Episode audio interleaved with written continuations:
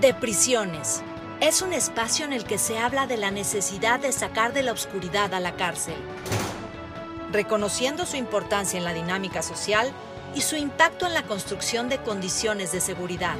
Hablamos con expertos del fenómeno de la prisión y de propuestas de solución. Estamos seguros de que nunca habías pensado en todo esto.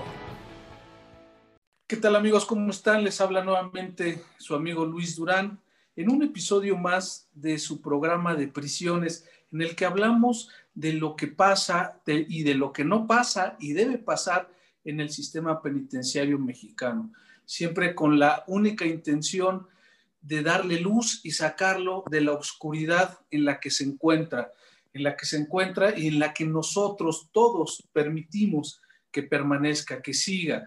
Y esto pues tiene, como ustedes saben, una implicación dentro de la sociedad porque pues no estamos generando las condiciones necesarias y suficientes para las personas que están privadas de la libertad y su reingreso a la sociedad.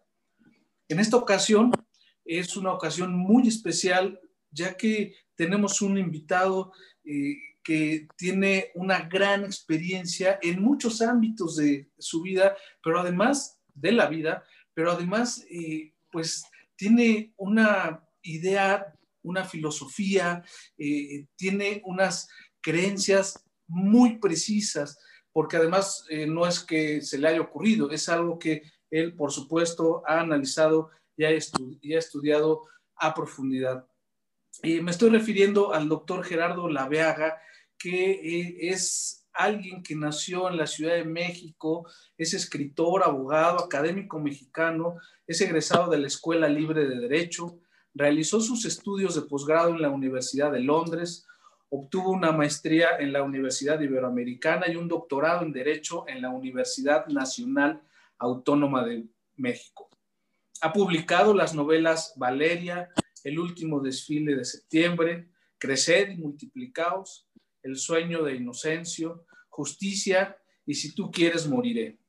Es asimismo autor de los libros La cultura de la legalidad y Hombres de Gobierno coautor de La democracia y sus quimeras y coordinador de Entre Abogados TV. 65 propuestas para modernizar el sistema penal en México. Rostros y personajes de las ciencias penales, el derecho penal y juicio y cine y ciencias penales.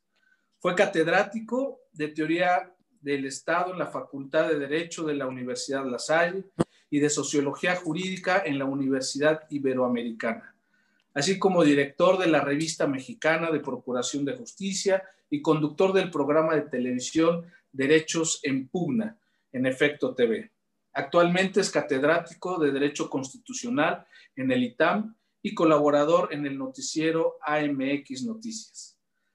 Ha desempeñado diversos cargos dentro del servicio público, entre los que destacan director general de prevención del delito y servicios a la comunidad en la Procuraduría General de la República, director general de comunicación social de la Suprema Corte de Justicia de la Nación, comisionado presidente del Instituto Federal de Acceso a la Información y director general del Instituto Nacional de Ciencias Penales, cargo que actualmente desempeña.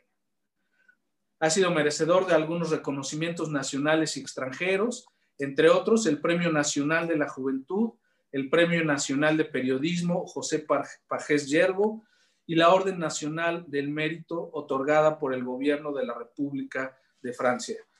Doctor Laveaga, gracias por acompañarnos. Es de verdad, eres un invitado de una gran estatura, muy importante para nosotros y para las personas que nos escuchan, que afortunadamente cada día son más. Y estoy seguro que a partir de este programa crecerá nuestra audiencia por el interés eh, de escuchar a personas como tú. Muchas gracias. Bienvenido a Depresiones, doctor. Luis, encantado de estar contigo y con tu auditorio y platicamos con mucho gusto de lo que tú quieras. Tú pones la agenda. Gracias, doctor. Pues sí, eh, como eh, lo hemos platicado y como lo pactamos al inicio, es una plática de las cárceles, es una plática del sistema penitenciario mexicano, pero además eh, todo relacionado con eh, eh, una teoría, una idea, un, estudios que yo sé que te apasionan relacionados con la biología, específicamente con las neurociencias, las neurociencias y el derecho. Hace unos días se celebró un congreso eh, del Instituto Nacional de Ciencias Penales que diriges con mucho éxito. Y ahí fue eh, la última vez, que no, no quiero decir la primera porque te he visto y te he leído en algunas ocasiones, pero fue la última vez que eh, te vi y escuché esta disertación que hiciste relacionada con las neurociencias y el derecho. ¿Cómo, ¿Cómo, implica, cómo impacta, mejor dicho, las neurociencias con el derecho y como consecuencia la cárcel. Eh, eh, déjame hacer una, una precisión, Luis. Se habla en plural de neurociencias porque es una traducción casi literal de la palabra en alemán. Pero la verdad es que en español habría que decir la neurociencia, porque es el estudio del cerebro y del sistema nervioso, es la neurociencia, el estudio de todo el aparato neural que hace que hagamos lo que hacemos, que pensemos lo que pensamos y que sintamos lo que, lo que sentimos. E, e, estudiar la maquinaria humana a través de la neurociencia, de la ciencia cognitiva, de la genética del comportamiento y de nuevas disciplinas que están rompiendo un montón de cosas conocidas, nos va a permitir tener una visión más clara de lo que viene. No podemos ser injustos y decir, qué torpes somos ahora estamos actuando con lo que tenemos. A mí las cárceles me parecen terribles, dramáticas, pero cuando queremos separar a una persona de la sociedad, no se nos ha ocurrido otra forma. Señor, señora, te apartamos un momentito porque lo que tú haces no nos gusta, nos asusta, nos preocupa, te vamos a aislar. Porque eres un asesino serial, porque eres un defraudador compulsivo, porque eres un pirómano que puedes quemar mi casa o la casa de los vecinos. No queremos que estés con nosotros. Y la solución más fácil hasta ahora es aislarlos. Cuando nosotros estudiamos un poco la época medieval, bueno, antes había toda una destreza para estudiar a los demonios, a los dioses, eh, los conjuros, las fórmulas, para ver cómo echar a los demonios. Hoy nos reímos de eso. Eh, en otra época, para curar a la gente de dolor de estómago, de cabeza, de riñón, se le hacían sangrías, se les sacaban gotas de sangre o se les ponían sanguijuelas o ampollas de cristal sobre la espalda para chupar el calor. Hoy nos reímos de eso. Yo creo, Luis, que cuando nuestros nietos tengan la edad que hoy tenemos nosotros, se van a reír de nuestras cárceles. Pero nosotros no podemos reírnos de las sanguijuelas ni de las ampollas. Eran esfuerzos que se hacían para decir estamos combatiendo la enfermedad estamos tratando de hacer algo. Las, prisiones igualmente son algo que dentro de unos años, vamos a poner un número, en 50 años se van a ver como algo pavoroso. Porque la gente que comete delitos, Luis, no los comete porque no haya reflexionado y porque al estar en prisión va a reflexionar y terminando su, su castigo se va a reinsertar, como se dice ahora, o va a quedar rehabilitado, como se decía antes en la Constitución, sino simplemente son males necesarios. Es la única forma que se nos ocurre para aislar a alguien.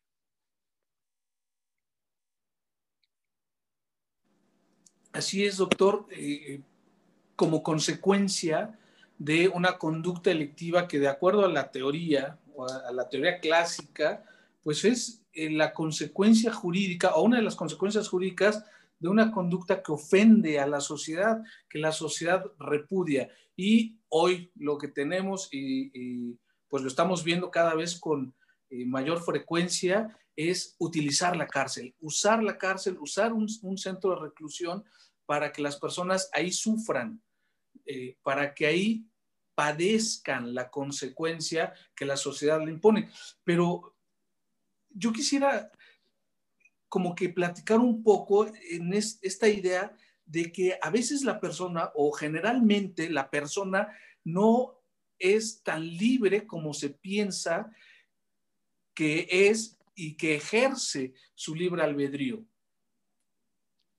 En, en, efecto, Luis, das en el clavo en uno de los temas más importantes del derecho penal.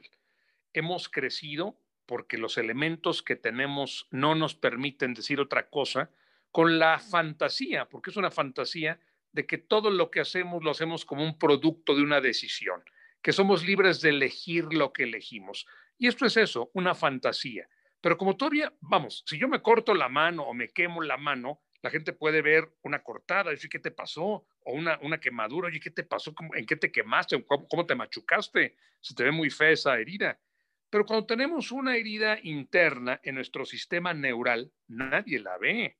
Tenemos frente al cráneo eh, una zona que se llama corteza prefrontal. Esta corteza prefrontal es algo así como el freno de lo que, de lo que hacemos. La amígdala, que es una pequeña cápsula, que tenemos un órgano en forma de almendra eh, eh, en el centro de la cavidad craneana, procesa las emociones. Yo puedo reaccionar violentamente cuando alguien me insulta, alguien me dice, eso es un imbécil.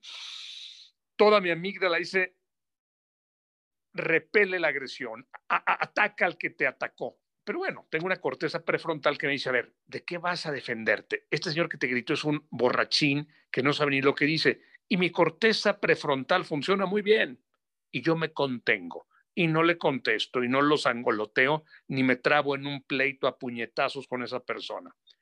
Sin embargo, hay personas que no tienen conectada la amígdala con la corteza prefrontal.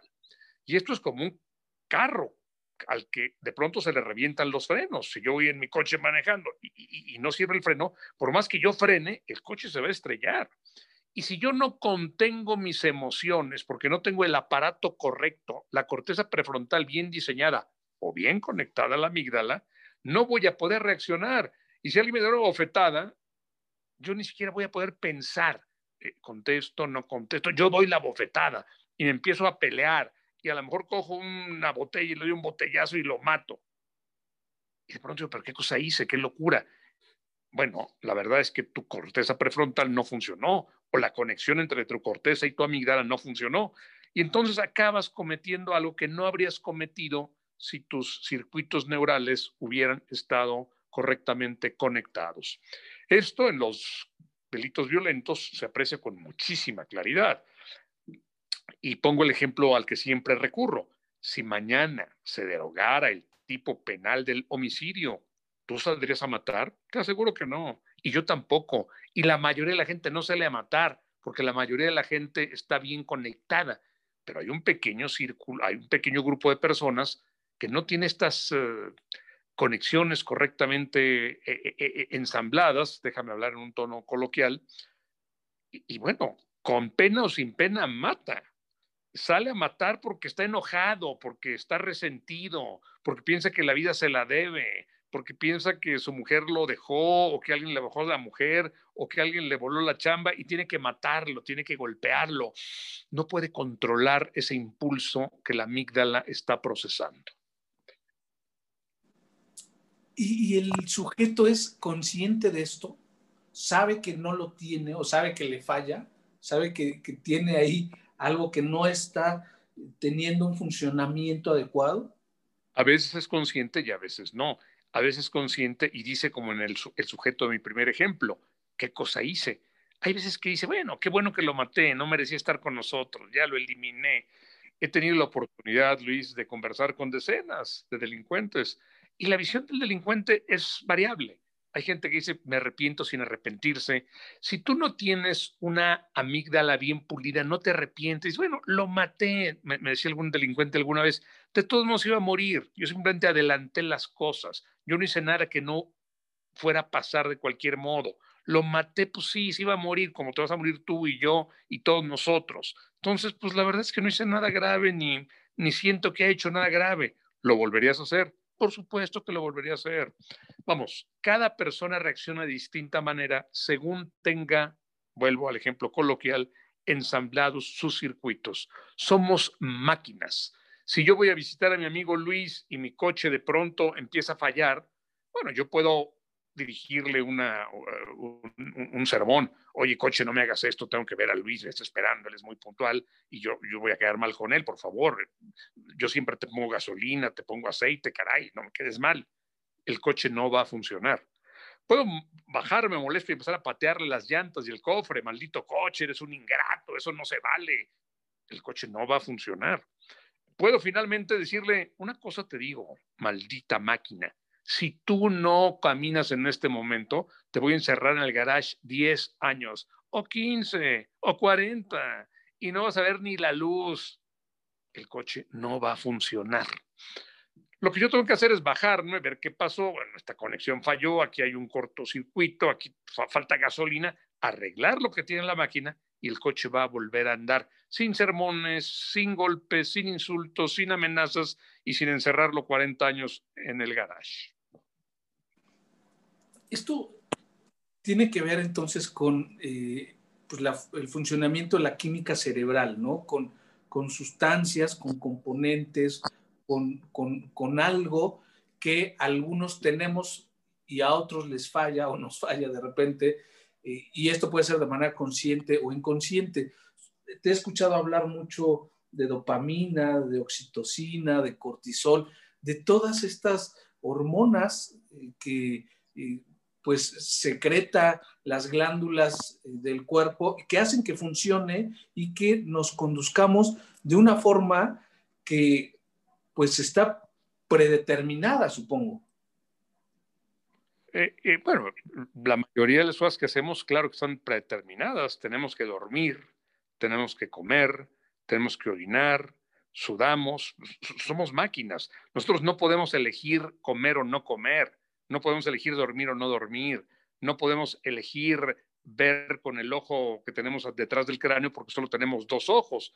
Si se alteran estos ojos o el oído o se va desgastando con el tiempo, pues perdemos nuestras facultades, podemos perder los ojos y perder la vista, podemos perder las piernas y perder el movimiento, pero tal y como estamos diseñados, tras un largo proceso evolutivo, pues hacemos lo que tenemos que hacer. Y según las sustancias que tengamos, según las, la química tuya, mía y de cada persona, vamos a comportarnos de un modo o vamos a comportarnos de otro modo.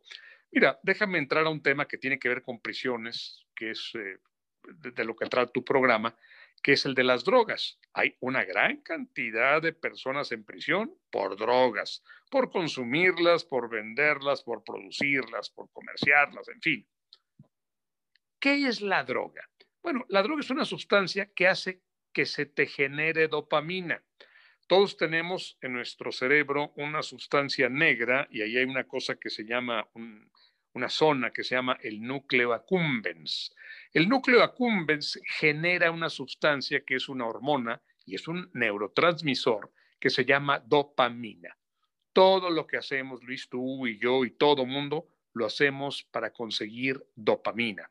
Hay quien juega básquetbol, hay quien lea los clásicos en latín, hay quien quiere ser presidente de su país, hay quien quiere ser campeón olímpico, hay quien seduce mujeres y tiene mucho sexo, pero todo lo que hacemos lo hacemos para conseguir dopamina.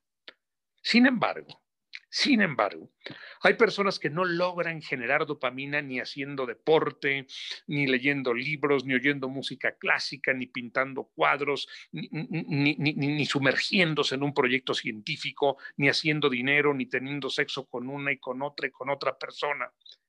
Simplemente no generan dopamina. Y si la generan, no logran que esa dopamina entre a su cuerpo. Y hay, se ha descubierto, algunas sustancias que te hacen sacar tu dopamina en una explosión. Dos de ellas, conocemos bien sus nombres, la heroína, la cocaína. La gente necesita heroína, necesita cocaína, porque eso es lo que les hace sacar su dopamina, que no logran sacar de ningún otro modo.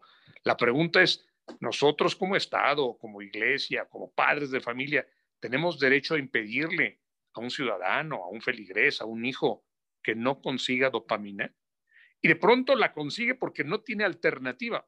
Yo, te puedo decir, yo nunca en mi vida he probado una droga prohibida. Las drogas que he probado, son las que están eh, aceptadas. Me, me, fumo un puro de cuando en cuando, tomo un tequila a veces, tomo café, tomo té, hasta ahí. Pero ¿por qué no busco y por qué veo que hay gente que se mata por la cocaína o por la heroína? Porque yo genero mucha dopamina leyendo, escribiendo, dando clase, conversando con amigos como tú. Eso me genera dopamina. Hay gente a la que no se le genera dopamina con ninguna de esas maneras, ni con ninguna otra. Y buscan el sexo, los deportes violentos, y simplemente no sale dopamina. Pero se inyectan una poca de heroína, absorben cocaína y la explosión fantástica. La pregunta es, ¿podemos nosotros meterlos a prisión porque no generaban dopamina? ¿No es casi equivalente a meter a prisión a una persona porque tiene diabetes o porque tiene cáncer o porque tiene hipertensión. Oye, yo no tengo la culpa de tener hipertensión, no, no importa, a prisión. Oye, señor, este cáncer, que, sí, qué pena, señora, a prisión. Nos parecería un disparate. En algunos años nos va a parecer un disparate. Lo mismo meter a las personas a prisión por consumir drogas que el hecho de meterlas a prisión. O sea, meterlas a prisión, solo meterlas a prisión por consumir drogas. La misma prisión, el mismo consumo de drogas, nos va a parecer ridículo en 50 años. Y, cuando, cuando hablamos de dopamina, pues es esta eh, sustancia que nos genera un estado de, emoción, de excitación, de, pues, de estar alegres, ¿no? Y estar contentos. Pero hay, hay alguna sustancia, entiendo que la oxitocina, es la que disminuye la producción de, dopamina, ¿es así?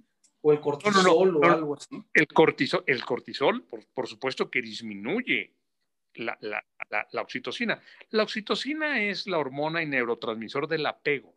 Es lo que nos hace querer a nuestras parejas, a nuestros hijos, a nuestros hermanos. Y hay gente que tiene oxitocina y hay gente que no tiene oxitocina, punto.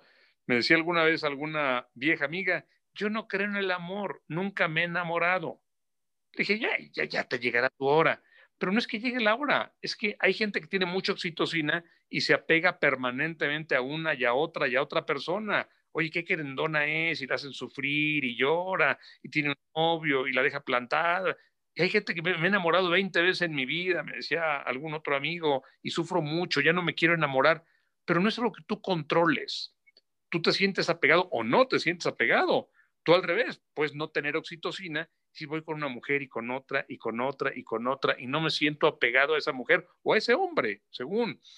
Eh, eh, eh, ni a mis hijos, yo no quiero a mis hijos, me, parece que es una lata. Me decía algún, algún viejo amigo, la mitad de la vida me la echaron a perder mis padres y la segunda mitad de la vida me la están echando a perder mis hijos. Bueno, me queda claro que este sujeto no tenía mucha oxitocina. Eh, y, tampoco mucha dopamina. No, pero, pero la oxitocina es distinta. Esta es la hormona del apego. Yo estoy hablando de la dopamina, lo que nos hace ser felices, lo que nos hace levantarnos con ganas de vestirnos, de bañarnos y de salir a enfrentar el mundo. Esa es la dopamina. Ahora, no solamente es la dopamina, también es con nuestros circuitos. Hay otra sustancia, la hormona del estrés, que se llama cortisol.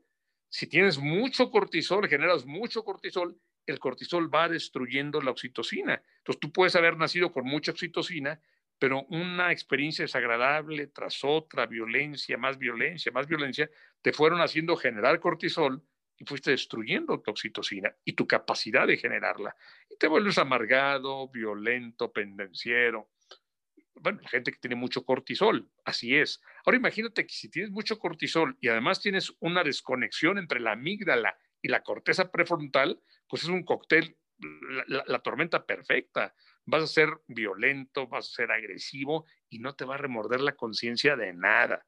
Y así hay gentes, pero la maquinaria está descompuesta y eso no lo vas a arreglar metiendo los 5, 10 o 20 años a un calabozo. Me decía algún jurista muy notable, se equivoca usted, don Gerardo, está usted equivocado. La cárcel sí rehabilita, la cárcel sirve para reinsertar a la gente. Y me ponía el ejemplo de un violador que estuvo 50 años en prisión y que después de esos 50 años ya nunca más volvió a violar. Bueno, la verdad es que salió ya de 90 años de prisión y en efecto ya nunca más volvió a violar. Pero creo que no fue ese, eso no fue el resultado de estar encerrado 50 años en un calabozo. Sí, claro. Este, mucho de eso se ve en la prisión, en las cárceles. De repente, en un expediente eh, del sistema eh, tradicional, el anterior, que se hacían legajos gigantescos de, hojas y hojas y hojas, y ahí pues alguien describía al responsable como un sujeto violento, agresivo, eh, pues con una corpulencia impresionante, hace 30 años. Después de 30 años de encierro, pues ya es otro sujeto que probablemente o muy seguramente ya no va a violentar a la sociedad de la forma en que lo hizo. Pero déjame preguntarte algo, Gerardo. El, todo esto que estamos, de lo que estamos hablando, confirma que el sujeto no es, eh, pues, totalmente libre, porque creo que en la generalidad de los casos, el sujeto no sabe que tiene esta deficiencia en la secreción de estas sustancias, de esta, de, esta química cerebral, y aunque lo fuera, pues él no, es algo que él no controla, ¿no? Es algo que él no puede determinar cómo va a funcionar su química. En la, teoría clásica del delito, se considera que el delito es una conducta típica, pero además tiene que ser culpable. Y esta conducta típica culpable, una conducta típica antijurídica culpable, entramos al tema más complicado de la ciencia penal, la culpabilidad. El sujeto tuvo la opción de optar por otra cosa cuando le disparó a su madre, pudo haberle no disparado, y la narrativa que hemos construido, de la que alguna vez nos vamos a reír todos nosotros, y la dogmática penal va a quedar así como estas discusiones teológicas de cuántos ángeles caben en la punta de un alfiler. El sujeto pudo optar por no disparar a su madre, sí o no.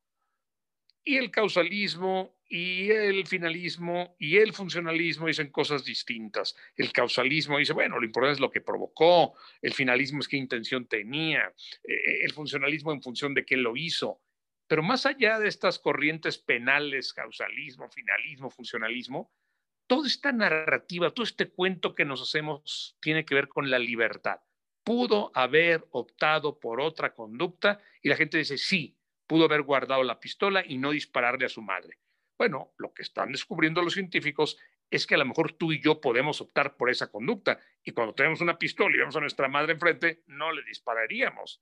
Pero hay personas que no pueden optar por esa conducta porque sus maquinarias están dañadas un coche se va a estrellar, no funciona el motor, pudo haber frenado, bueno, un coche normal sí, por supuesto, tú frenas y se detiene el coche y ya no te estrellas, pero un coche con los frenos rotos, no. Y eso es lo que pasa con una gran cantidad de asesinos y de delincuentes que son acusados por crímenes violentos, los que violan, los que lesionan, incluso los que secuestran, cuando no hay empatía por el otro, porque no existe oxitocina, porque hay mucho cortisol. Y todo esto hace que la máquina opere de este modo. Mira, te, hablo de otra, de, otra, de otra sustancia que también es un neurotransmisor y es una hormona, la serotonina, que se genera en su mayoría en nuestro intestino grueso. Es la que nos hace querer vivir. Si tú no tienes serotonina, muy probablemente quieras suicidarte. Y no, porque, no por el cuento que te cuentes, porque la gente que se suicida dice, bueno, es que yo me suicidé porque me corrieron de mi chamba. No, yo me suicidé porque me engañaba mi mujer y lo descubrí. No, yo me suicidé porque mis hijos se drogaban. Yo dije, yo no quiero tener hijos drogaditos. Pero son los cuentos que tú te inventas. La gente se suicida por una sola razón, porque le falta serotonina. Si tú tienes serotonina suficiente y tienes un cáncer y tienes una mujer que te engaña y te corren de la chamba y tus hijos se drogan, tú no te suicidas. Pero si te va muy bien, eres rico, famoso, guapo y no tienes serotonina, te suicidas. ¿Recuerdas este, este cocinero internacional francés, Buridan? Perdón, se me escapa el, el, apellido, Bourdian, en fin, ni siquiera lo sabría escribir, mucho menos pronunciar. Pero un hombre era guapo, rico, famoso, tenía restaurantes, tenía recetarios, la gente lo veía como una referencia en las artes culinarias y se suicidó. Y la gente decía en Twitter, pero ¿cómo se suicidó este gran cocinero? Tenía todo, eh, lo querían las mujeres, lo, lo, buscaban, era millonario. ¿Cómo se suicidó si tenía todo? Y yo escribí en mi Twitter, no, no tenía todo, le faltaba serotonina. Y bueno, cuando te falta serotonina, pues no tienes todo. Claro. Y lo, lo que sí tienes son falta de ganas de, seguir viviendo, ¿no? Y eso, pues es lo que lleva a cometer, entre otras, eh, esta acción. Y entonces tendríamos, Gerardo, que replantear la configuración de la culpabilidad o de los elementos del delito. Por supuesto, y yo supongo que la culpabilidad va a ser un concepto muy viejo que se estudiará en los libros viejos. Mira, esta era la dogmática, así como hoy estudiamos las formas de exorcizar y de sacar demonios del alma, mira, así se decía, esta es la oración que la gente aprendía para echar al demonio. Y, la gente estudiaba oraciones y hacían otras oraciones y más oraciones. Y la oración de la oración no es que no dijo la palabra correcta, por eso el demonio no se fue. Y dijo una palabra equivocada y lejos de ahuyentar al demonio, atrajo a otros demonios. Y los demonios se clasifican también. Hay legiones de un tipo y legiones. Todo esto que hoy nos parece fantasía pura, en la Edad Media era una cosa muy seria. Y la gente estudia teología con la misma seriedad con la que hoy los penalistas estudian la dogmática penal, con una gran, gran, gran seriedad. Pero no tenemos, repito, hoy todos los elementos para entender la máquina biológica. ¿A dónde vamos? ¿Hacia dónde nos lleva esto? Una vez que entendemos que somos máquinas. O sea que en lo futuro los jueces no van a ser abogados, van a ser médicos, van a ser farmacólogos, van a ser eh, expertos en sustancias. A ver, señor, usted hizo esto, bueno, le quitamos tal sustancia, le metemos tal otra y listo. Y ahora sí, ahora sí, usted se puede reinsertar en los términos en que lo dice la constitución política de los Estados Unidos mexicanos. Usted ya forma parte de esta sociedad una vez más. Estaba usted alterado como un coche al que le componen los frenos, señor, usted ya puede volver a circular. Eh, a lo mejor tiene que estar yendo al taller cada cierto tiempo a ver si los frenos siguen bien ajustados. Y seguramente esto impactará, por supuesto, también la, configuración de los derechos humanos, ¿no? Porque eh, pues la libertad es un derecho humano que se limita cuando una persona es privada de ella en un, centro de reclusión. Ahora, bajo esta idea, se sustituirían los centros de reclusión por una eh, acción en la que se eh, pues nivelen todas estas eh, sustancias que el sujeto requiere para tener una conducta socialmente aceptada y que no eh, violente los intereses de la misma, ¿no? Y, todo esto tiene que ver con genética, supongo. Claro. O tiene que ver con, con... Ajá, sí, dime la genética finalmente es lo que hace que nosotros le pasemos a nuestros hijos la misma configuración física que tenemos, física, química, mecánica, si somos altos, nuestros hijos serán altos. Si somos bajos, nuestros hijos serán bajos. Si somos morenos, nuestros hijos serán morenos. Eso, eso indica la genética. Si nosotros tenemos poca oxitocina, nuestros hijos tendrán poca oxitocina. Si, si, tenemos mucho cortisol, nuestros hijos tendrán mucho cortisol. Si somos gente optimista con mucha dopamina y mucha serotonina, lo más probable es que nuestros hijos hereden esto. Pero sorpresa, el premio Nobel que se concedió hace unas semanas a estas eh, a una química norteamericana y a una eh, química francesa. Eh, e, ella se a Charpentier y la norteamericana es eh, Dadna o, Dadna. bueno, lo que dicen es que se puede hacer mediante un sistema de cortar genes y pegarlos y, cambiarlos. Ellos le, ellos le han denominado el CRISPR, CRISP por sus siglas en inglés, CRISPR, eh, tiene que ver con la consiliencia y tiene que ver con una interrupción en el... Mm, es una repetición palindrómica, así, se, así, se, así se, se frasea lo de CRISPR, para cambiarte un pedazo de gene de ADN y sustituírtelo por otro. Y esto significa que si tú eres un hombre muy alto, puedes decir, pero yo quiero hijos bajos y podrás tener hijos bajos. Si tú eres un hombre muy violento, puedes decir, sí, pero yo quiero tener hijos que no sean violentos y podrás tenerlos no violentos. O al revés, yo quiero que mi hijo tenga facilidad para las lenguas y también facilidad para los deportes, para ciertos deportes. Y también quiero esto. Y, tú vas a poder diseñar a tus hijos, no solamente en lo que se ve, e, e, en la altura, en el color de piel, en el color de ojos, sino en lo que no se ve. Y claro que es genética y el premio Nobel de este año se le dio a dos científicas justamente por el CRISPR, por la capacidad de alterar nuestro genoma. Jennifer Doudna y Emmanuel Charpentier.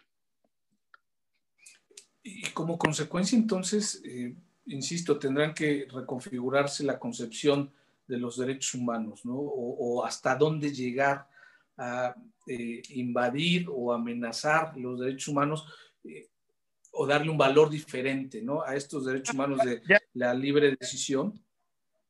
La gente me dice, es que tú no puedes inyectarle a una gente contra su propia voluntad, tú no le puedes quitar o meter sustancias contra su propia voluntad. Ah, caramba, y si puedes meterla 30 años a un calabozo contra su propia voluntad, se le suspenden derechos humanos ahí. Y ahí, en efecto, lo has dicho muy bien, Luis, hay que reconfigurar la teoría de los derechos humanos, porque la gente, toda la gente que metes a prisión, no le preguntas, oye, mataste a tal, ¿te gustaría ir a prisión? Lo que tú digas, ¿eh? no te queremos violentar derechos humanos. No, a ver, señor, se le suspenden sus derechos humanos y usted va 20 años a prisión. No se le está preguntando si le gusta o no le gusta. Y yo supongo que en lo futuro pues, tendrá que ser así cuando asumamos nuestra condición de máquinas. Señor, usted tiene un defecto. Ahora, si tú dices, bueno, yo no veo bien, pero tampoco quiero ver muy bien porque yo ni leo, no me interesa ser miope soy muy feliz, no me quite mi, mi, visión de larga distancia, porque lo que yo hago es tirar al blanco. Leer un libro no me importa, pero sí me importa darle al blanco, entonces no, quiero que me ponga lentes de tal graduación. Eso se vale, por supuesto, porque no estás afectando a la comunidad. Pero cuando afectas a la comunidad, pues ya no se va a valer que digas no estoy de acuerdo. ¿Cuánto falta para esto? No sé. Te digo 50 años, puede ser más, puede ser menos. Sí, al final se tendrá que revalorar, ¿no? darle un valor, eh, un nuevo valor a los derechos, a los derechos que el Estado pudiera eh, limitar eh, por una conducta delictiva. O sea, hoy nos importa mucho la libertad y se priva de ella.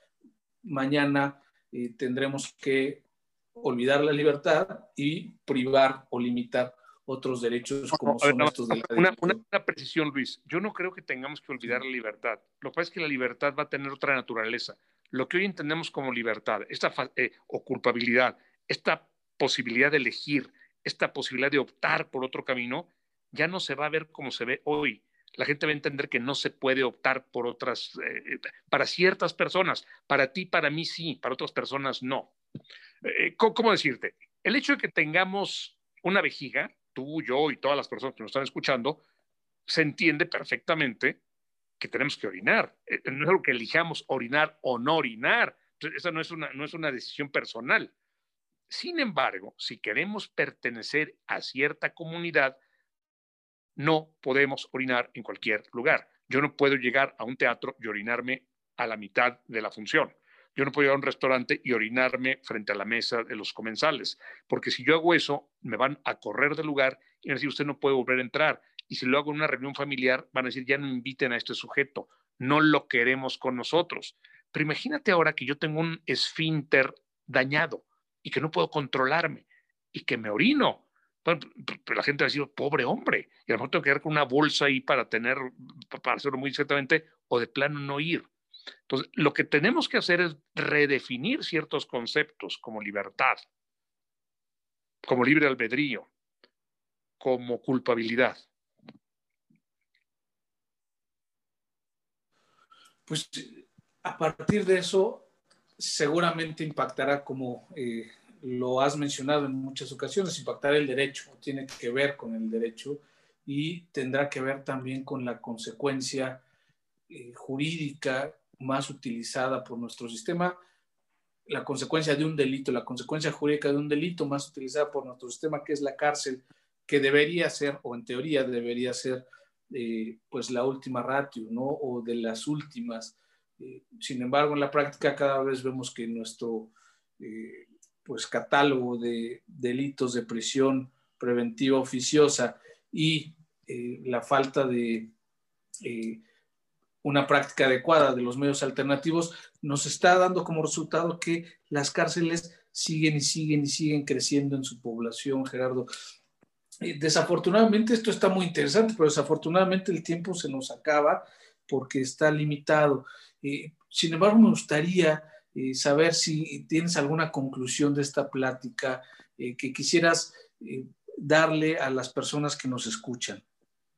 Luis, cuando yo platico de esto con algunos abogados, me dicen, Gerardo, eso no nos va a tocar ni a ti, ni a mí, ni a nuestros hijos. ¿Por qué te preocupas? Preocúpate ahorita por la dogmática, preocúpate ahorita por el tema político. ¿Por qué están metiendo tantos delitos al artículo 19? Es un tema político que no tiene que ver nada con la biología que no tiene que ver nada con la máquina que somos. Pero esto también depende. Mañana puede ser delito ponerse una camisa a cuadros, o puede ser delito usar un sombrero, o no quitarte la gorra cuando pasa el dirigente. Los delitos se van inventando, tienen una connotación eminentemente social y política. Esto no lo podemos desconocer. Y a ti y a mí nos pueden meter a prisión porque no nos pusimos la banda amarilla que tenemos que ponernos en el brazo si llega un régimen autoritario y nos dice va a hacer esto y esto. Esos son temas diferentes y son temas que tienen que ver con la democracia. Yo hablo del delito violento, el delito que más o menos se castiga en todas las sociedades. Me queda claro que hay delitos que no se castigan aquí o que sí se castigan aquí, pero no allá.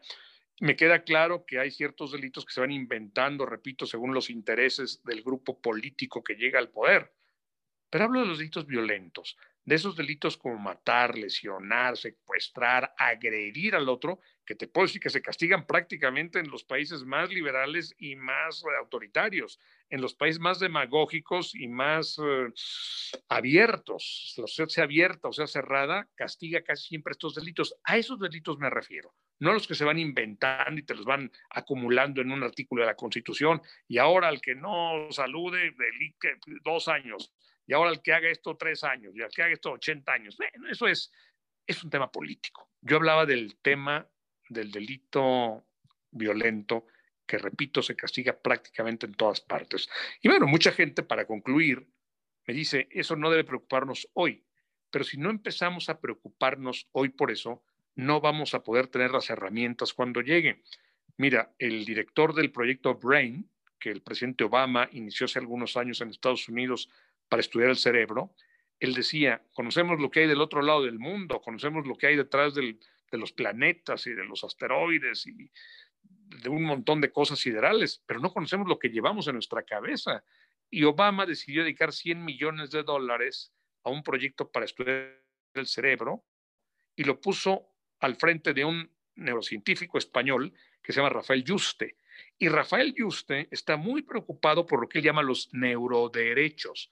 Los neuroderechos son un grupo de, derechos que tienen que ver con la posibilidad de que no nos intervengan, porque lo que tenemos en la cabeza en lo futuro se va a poder hackear. Es decir, yo puedo, así como puedo sacar tu celular un montón de información, bueno, la verdad es que también de tu cerebro te van a poder sacar un montón de información y, te va, y, él dice, oye, tenemos derecho a la identidad personal, a la privacidad mental, a, protegernos contra sesgos, y habla de neuroderechos. Y en Chile ya se están regulando los neuroderechos, aun cuando ni siquiera hay la tecnología para que todavía no la hay, para que alguien con un escáner te saque todo lo que tienes en la cabeza. Quiero saber todo de ti. Te paso un escáner y tengo toda tu información, hermano. Bueno, eso es lo que ya se empieza a proteger. Y en un país como Chile ya se empieza a hablar de ello y actuar en consecuencia. Quisiera hacerte dos preguntas finales, eh, si me lo permites. La, la, primera, ¿qué piensas o, cuál es algún comentario respecto de la cárcel, del sistema penitenciario mexicano? Que es un mal necesario. Si me lo pones a bote pronto, es un mal necesario, no, no nomás mexicano de todas partes. Ahora, si me hablas de las cárceles de México en concreto, bueno, ya eso merecería otro programa, porque eso es una respuesta bien larga. Pero si tú me preguntas por las cárceles, es un mal necesario, punto. Y la segunda, Gerardo, eh, y última, es ¿cómo, cómo surge para en ti este interés por la biología, por la neurociencia, por, al, por esta otra área del conocimiento diferente al derecho este, y diferente pues, a la filosofía, a la escritura. ¿Cómo surge en ti este interés por esta área del conocimiento? Luis, cuando te das cuenta cómo la filosofía del derecho y cómo la teoría del derecho y cómo la dogmática penal son tan insuficientes para contestar tantas cosas, dices, es una tomada de pelo. No, no, no, a ver, me corrijo, no es una tomada de pelo. Es un esfuerzo muy precario que estamos haciendo hoy y del cual nuestros descendientes se van a burlar. pero es lo que hoy tenemos y es con lo que hoy podemos trabajar. Pero en mí, en mí surge la idea, a ver, no, no, no me digan esto, o sea, yo no me trago esto, no me digan que el Señor mata porque libremente decide salir a matar niños y yo por qué no los mato. No me digan que el Señor viola a mujeres de manera compulsiva porque tomó esa decisión de hacerlo, ¿por qué yo no lo hago? ¿Por qué la mayoría de la gente, eh, yo no conozco a nadie, yo no tengo ningún amigo que haga eso? ¿Por qué ninguno de mis amigos lo hace? ¿Y por qué aquel sujeto sí lo hace?